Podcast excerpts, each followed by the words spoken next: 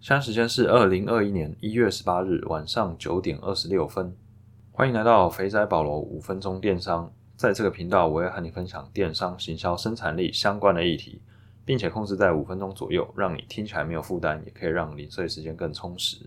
最近几次都在聊人生相关的议题，所以让我有点想要把人生也加到片头介绍里面去。可是我一直迟迟没有加，因为电商行销生产力这三个念起来就是很有 tempo，很有。力度感，但是再加个人生就变成四个，就感觉怪怪的。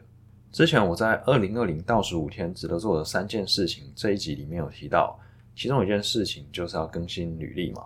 在下一集呢是翻转 HR 五大流程，选用于进流。这个呢其实是有点衔接意味的。今天的主题其实也是个延伸。今天要分享的内容呢，其实我在几个月前就已经发布到 LinkedIn 还有我个人网站上面去。那因为现在快要过年。接着就会是年后转职潮，所以我觉得现在讲这个内容还蛮刚好的，应该可以给听众朋友一些帮助。今天要分享的一样也是我自己想出来的一个分析框架，用来衡量你现在的工作或是未来的工作。前阵子同时有好几个 hunter 联系我，让我受宠若惊。那最近呢，又又开始，因为年后转职潮要到了嘛。那当然每一个 hunter 提出来的一些 offer 都感觉非常的吸引人。可能这公司有名，或是它的福利好等等的。不过我今天提的这个框架呢，它并不只是用在说 hunter 找你的时候你才可以用，包含了你现在在工作的地方值不值得待下去，或是你自己要投递履历的时候，你要从哪些地方去分析一个工作，都是有帮助的。薪资福利当然是一个最明显的诱因，不过薪资在英文里面除了叫 package，叫 salary，也叫 compensate。Compensate 它有报酬、报偿的意思，也有补偿、赔偿的意思。简单的来说，如果只看金钱或是能力的话，这些当然是你获得的报酬。可是呢，其实你也是有损失你的时间或者你的心力、你的生理、心理可能有一些负面的影响等等的。那这些你拿到钱，当然就是一种补偿跟赔偿的概念。所以，如果只从金钱去衡量一份工作的话，很容易你就会落入其他的陷阱里面。并不是说薪资不重要，我也是非常重视薪资的这个部分。如果某个老板只给得起香蕉，那我肯定不会想要去当他的猴子。那除了薪资以外，我还可以从哪些角度来切入呢？我整合出了十个维度，但是我不确定这一次能不能一口气把十个维度全部都讲完。如果没办法的话，那就是下集待续喽。第一个我会看的是市场发展，也就是市场潜在的成长性。这个市场大不大，会不会成长？这大大影响到未来的发展，无论是升迁或是薪资。如果市场不大，竞争激烈，毛利就低，那么公司呢不可能有太多的利润可以分给员工。即使老板再怎么大方，他的口袋也不允许。更惨的是，如果这个市场是正在萎缩的市场，那不止薪资不多，还可能会面临裁员或是倒闭的危机。除非这份工作你不打算做长期，只是个洗履历的跳板。那么这个维度你就可以把它降低权重来看。第二个是商业模式，也就是这个商业模式的护城河还有成长性。那讲到成长性，你可能会想说，哎，奇怪，刚刚不是有讲过成长性吗？刚才讲的是整个市场的成长性，但是现在讲的是商业模式的成长性，这两个会有点差异。市场的话，你可以把它想成，比如说成衣市场好了。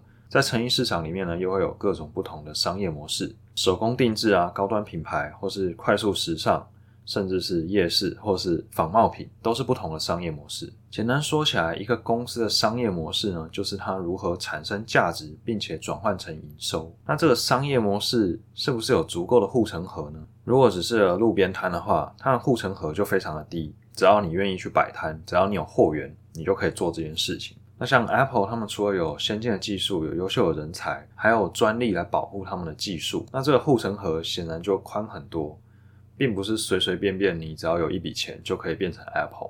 虽然在成长市场可以有很多的红利，但是如果公司的商业模式没有足够的护城河，其他人很容易就可以跨入，并且模仿来瓜分这个市场，甚至当资金雄厚的对手决定切入的时候，可能会直接被碾压过去。就像虾皮之前有阵子狂打补贴，那时候 PC 跟 Momo 应该都是被打的不要不要的。那如果市场有成长性，商业模式也有成长性，但是呢，有的商业模式，它的成长是靠时间，有的是靠金钱。所以重要的是这个商业模式的成长要素，公司是不是有足够的掌控度？假设这个商业模式靠的是金钱，那么公司对于资金有没有足够的掌握度，就非常的重要。转眼间已经五分钟，但我们现在只有讲完两个维度而已。那再讲一个维度好了。第三个就是企业发展，也就是企业的外部地位还有竞争力。那我会想要把这至少前三个一口气讲完，因为他们都是属于对外的部分。这个企业属于垄断、寡占或是竞争的地位呢？这个企业的核心竞争力是什么？那这部分核心竞争力也算是护城河，可是呢，它是企业规模的护城河，而不是商业模式规模的护城河，它们又稍微不太一样。举例来说，dropshipping 就是一种商业模式，而这个商业模式其中一个护城河就是零库存。那做 dropshipping 的公司有很多，每间公司的核心竞争力可能不太一样。像我之前公司做封闭币的话，我们的核心竞争力应该算是精准广告投放，还有就是组织内部的沟通敏捷迅速，并且懂得 outsourcing。不过这三点里面，只有第一点算是最核心的竞争力。毕竟老板本身就是从广告投手起家，而且他钻研数位行销至少十年以上，他从大学就开始了。那像第二点敏捷沟通的部分，其实在蛮多新创企业也都可以做得到。那像第三点 outsourcing 的部分，在未来应该也会越来越多企业采用。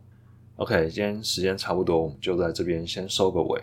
那下一次我再录个下集，讲剩下的七个维度。我今天讲三维度，其实你们就可以拿现在有的 offer，或是现在手上的工作，或是你想要找的工作来评估看看。如果有不懂或是觉得模糊的地方，你可以在 IG 或是 Facebook 搜寻肥仔保罗，就可以找到我，然后跟我交流。我应该会在周五的时候把下一集录完。那有兴趣的话，就敬请期待喽。我是保罗，我们下次见，拜拜。